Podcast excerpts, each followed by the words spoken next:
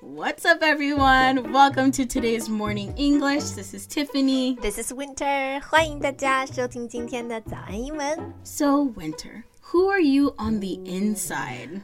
Um, what？我里面是 Like, tell me about yourself. I feel like I've never asked before.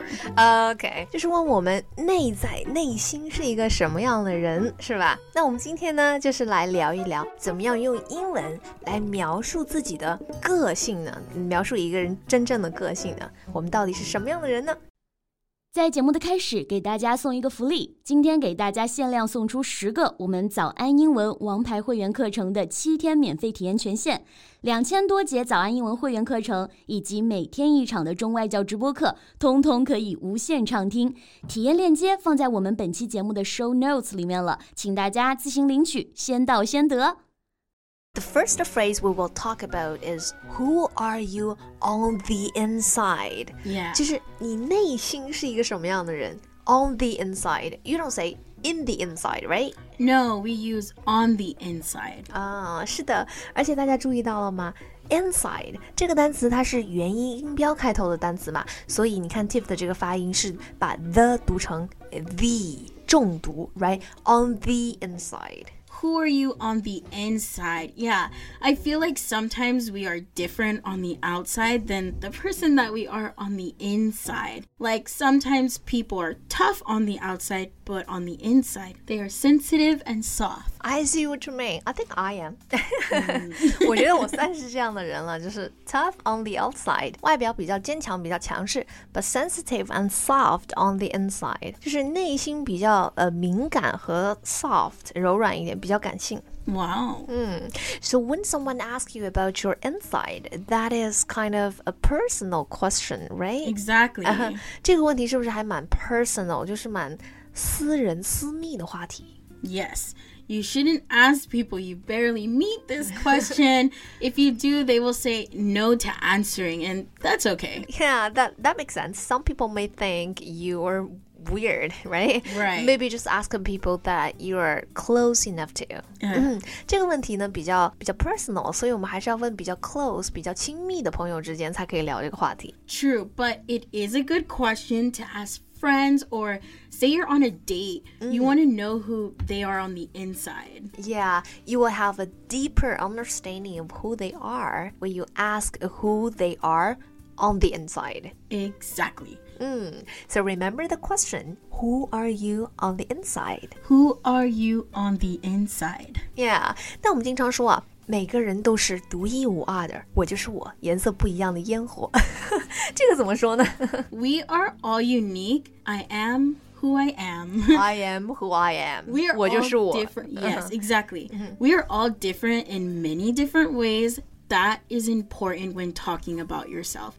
You need to talk about why you are unique. 每个人都是独一无二的，独一无二的就是 unique，U N I Q U E，right？Unique。 Unique. Yeah, I feel like that is why a person is friends with people because they're unique and maybe they're both unique and similar, so they get along. Exactly. Talking about how you are unique can interest people into wanting to be your friend. I think for some people, it is hard to talk about themselves and why they're unique. I know, Winter. I've noticed when I ask people in China why they are unique or about themselves, they're quite humble about who they are. right, right, I agree. Like, um, humble, H U M B L E, humble 就是谦逊的，right？谦虚的。Yes, we are. Like Chinese people value the trait of being humble. okay, but then after meeting them and talking to them for a while, I find out they have like a PhD or they're good at sports or just like these great things about them. yeah, I think it's just the culture. Okay, so you should be humble. Like 在中国啊，我们就是从小被教育要谦虚一点嘛，就是明明可能就是 straight A student，、 Yeah. 然后考试满分，然后出考场也会说。 哎，我真的没考好，没考好啊。so Chinese people are quite humble about who we are. Exactly. And I feel like seeing both sides now, it's quite the opposite in America. I feel like people want to tell you about everything they're good at or things they've accomplished.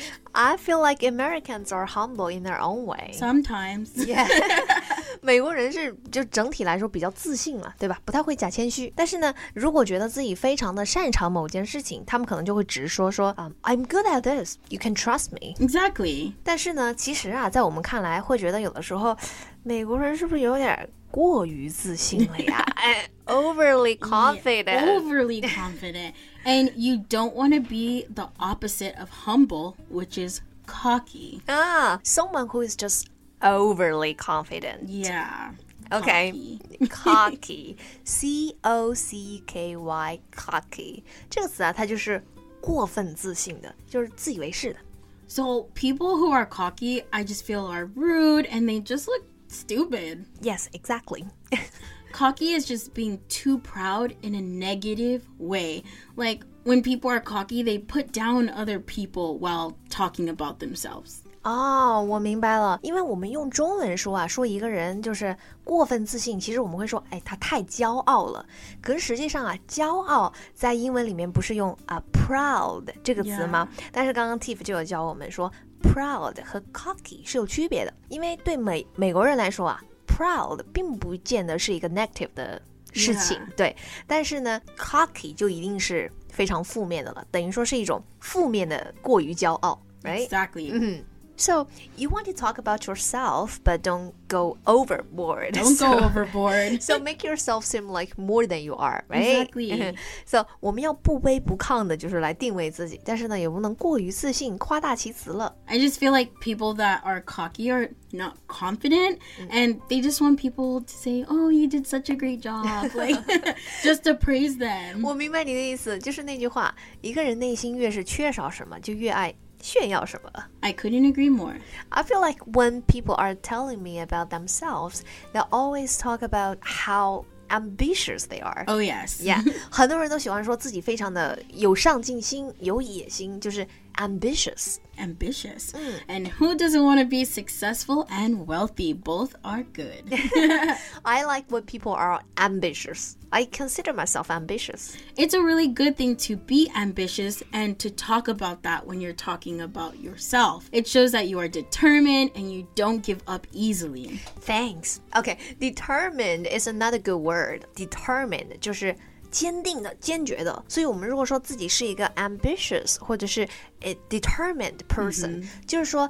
其实这些都是啊、呃很 positive 的单词，就是很啊、呃很好的个人品质，特别是在我们在求职啊、找工作的时候，他们都是非常好的你介绍自己的一个方法，right？ Right. 啊 most bosses like determined and ambitious employees. Yeah, because it's highly possible that they will work hard, and I think that's really good. 对，因为有上进心嘛，我们就会 work hard。Work hard. Okay, I think that's all the time we have today. Yeah, great time. 今天呢，我们就跟着 Tiff 一起来聊了一下，就是美国人和中国人个性里面的差别，和我们在形容自己是什么样的人的时候，经常用到的一些词和这些文化差异哈。